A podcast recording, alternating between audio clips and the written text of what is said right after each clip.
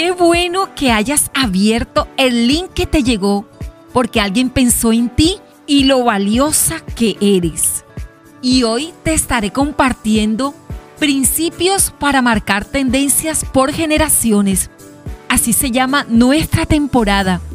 Y el episodio de hoy, el segundo principio, aprecia la individualidad. Me encanta que esta semana estemos hablando acerca de principios para marcar tendencias por generaciones.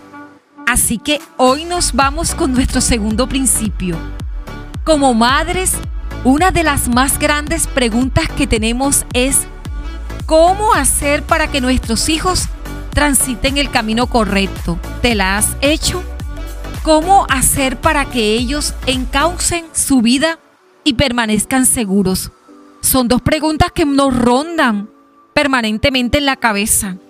Pues te vamos a compartir hoy este segundo principio.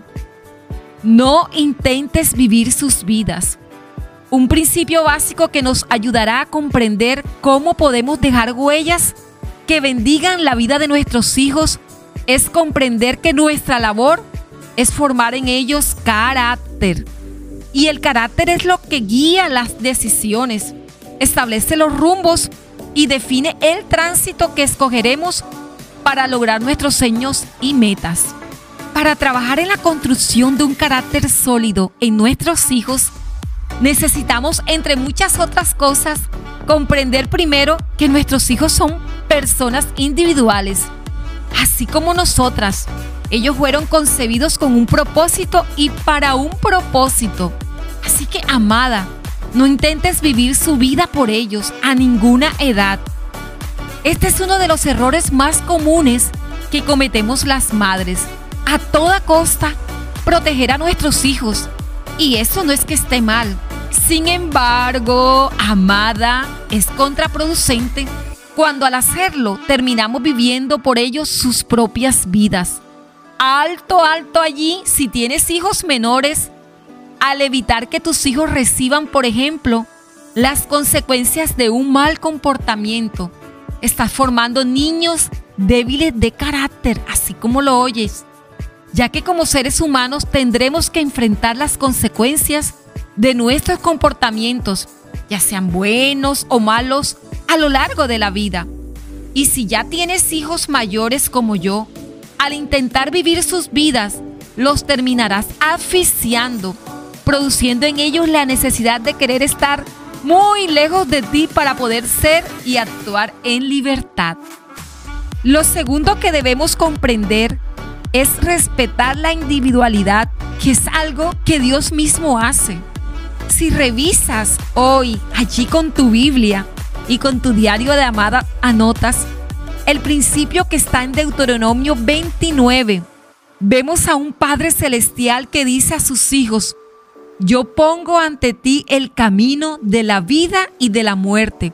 Es decir, que este padre enseña a sus hijos lo que puede ocurrir si actúa de una u otra manera, pero le abre el espacio para que él mismo sea quien decida, haciendo hincapié en lo que él desea, es que tome el camino que le ha señalado como bueno. Dejar que nuestros hijos tomen sus propias decisiones requiere que estemos allí para apoyarles si caen o sostenerles hasta llegar al otro lado en los retos que asumen, pero dejándolos reír y también llorar en el camino. Después de todo, amada, ningún niño aprendió a caminar sin caerse, sin valentía volverse a levantar y usar sus fuerzas. Estoy segura que esta etapa inicial te tocó sortarlo y dejar que aprendiera solo a levantarse. Lo que hiciste fue ser su guardadora mientras le mirabas. ¿Te imaginas que por protegerlo de las caídas no lo hubieras dejado estar en el suelo? Habría retrasado su desarrollo.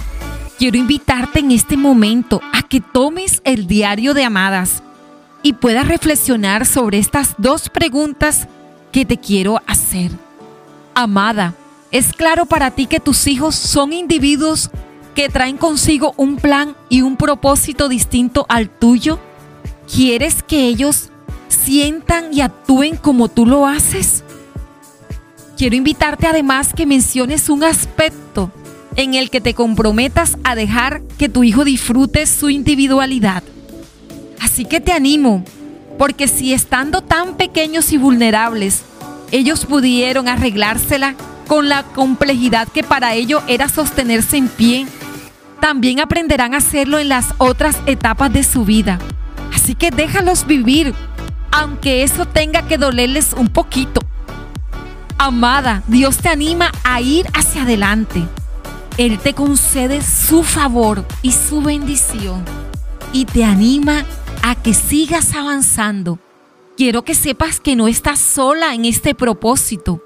Yo estoy también contigo y me siento llena de alegría al pensar en ello, en esta nueva oportunidad de hacer lo correcto y apreciar la individualidad de tus hijos. Sabes, amada, Filipenses 1.6 nos enseña, quien comenzó la buena obra en ti, la continuará hasta que quede completamente terminada el día que Cristo Jesús vuelva. ¡Wow, amada!